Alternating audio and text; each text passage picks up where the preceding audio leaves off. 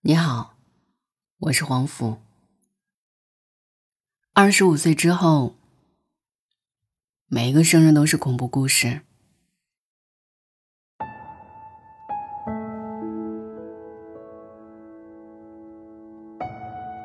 韩剧《请回答一九八八》里，一向开朗活泼的甄嬛爸爸，一到生日就变得闷闷不乐。为了哄爸妈开心，甄嬛妈妈花钱给爸爸买新车。买蛋糕，做一大桌子的菜，也还是没有让甄嬛爸爸在生日的时候开心起来。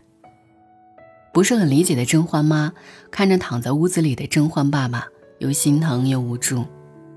她很想知道为什么每一年生日，甄嬛爸爸都这么不开心。直到甄嬛爸爸缓缓地说出那句“因为我想妈妈了”，才让人明白了事情的原委。原来不是所有的生日都一定会与快乐画上等号。原来人到了一定年纪，就没有那么期待过生日了。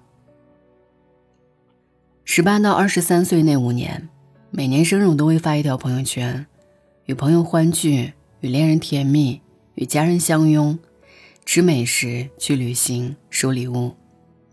我用各种方式证明自己又长大一岁。给这一天制造与众不同的记忆。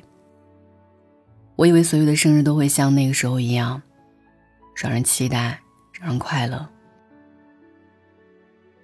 只是没过几年，我就开始对时间的流逝特别敏感，对年岁的增长变得悲观。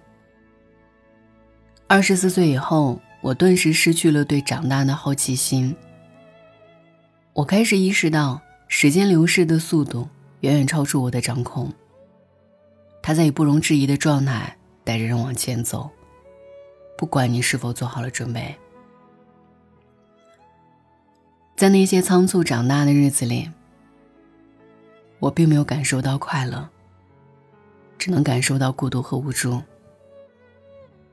我是按时长大了，按时更新年纪，却没有按时成为理想中更好的样子。我以为二十五岁的我会遇到一个温暖帅气的男孩，我们做着普通的工作，下班回家一起撸猫，一起拼乐高。实际上，二十五岁那年，我谁也没遇到，没人等我回家，也没人在深夜拥抱怕黑的我。我以为二十五岁的我能扛起生活的重担，独自面对生活的难，带爸妈去旅行。在回家的时候，偷偷给我妈包里塞钱，但实际上，我还是没有多余的存款。一点点意外就会让我的生活捉襟见肘。我还是那一个让父母操心钱够不够花的笨小孩。我以为二十五岁的我会像电视剧里的女生一样，穿精致合体的套装，踩着高跟鞋，拿着手提包。优雅自如地穿梭在高楼大厦里，但真实的生活是我时常不化妆就出门，经常加班到顾不上吃晚饭，几十块的帆布包里装着我工作用的所有东西。长大这件事，本身是没有感情色彩的，为它附上颜色的是我们。谁们能在生日的时候感到快乐？是因为找到了长大的意义，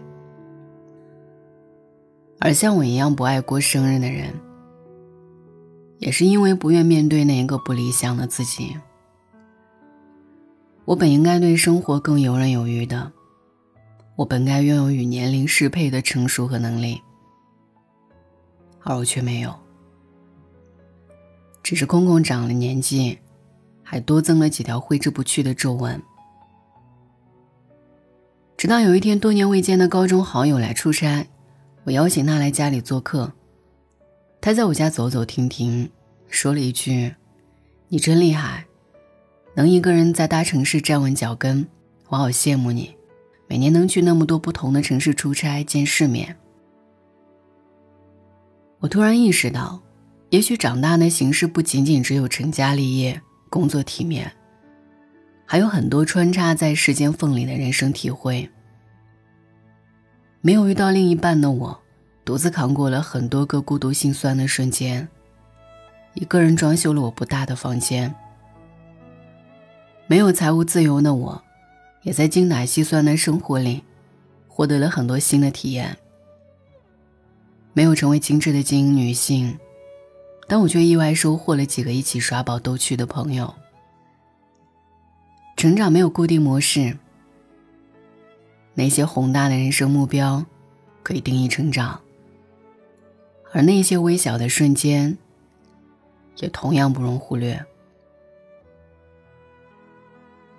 我还没有成为理想中的自己，但这不代表如今的成长没有意义。而如何度过生日，更是不必用某一种固定模式搭配所有人。有人喜欢热闹，有人喜欢独处，有人愿意和一群人狂欢。有人只是在备忘录里写下了给自己的祝福，没有任何规定，生日必须快乐的度过。就算不快乐，就算不满意当下的生活，也不是什么需要羞愧的事情。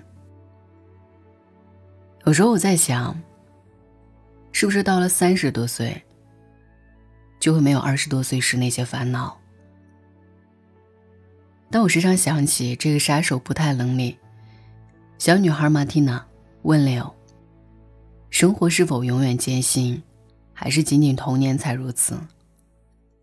六回答他：“总是如此。”所以，二十五岁的时候，可能你当下有忧愁，再往后，也不能万事无忧。或许你也像我一样。到了一个尴尬的年纪，时常为未来发愁，与大众定义的成功人生相差甚远，也会在背地里羡慕别人的人生，眼睁睁看着时间溜走，失落自己平凡普通。但人生其实是一场马拉松，经验老练的人，才更懂如何控制速度，如何保全自己。岁月赋予了我们更从容的步伐，更淡定的心态。那就调整状态，后来居上。长大不是一瞬间的事情，也不是到某个节点就结束的事情。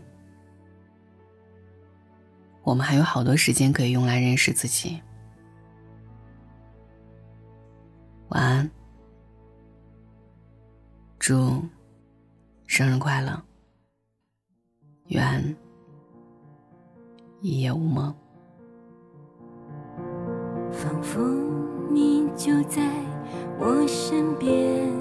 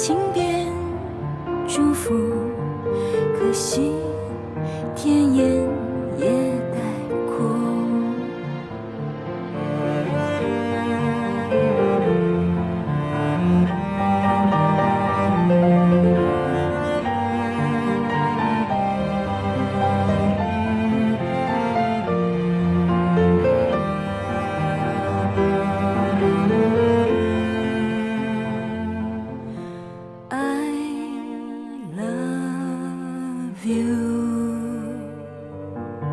是最完美的结束。爱迷失一辈子，靠今天接触，瞬间是永远，感情变。心都于事无补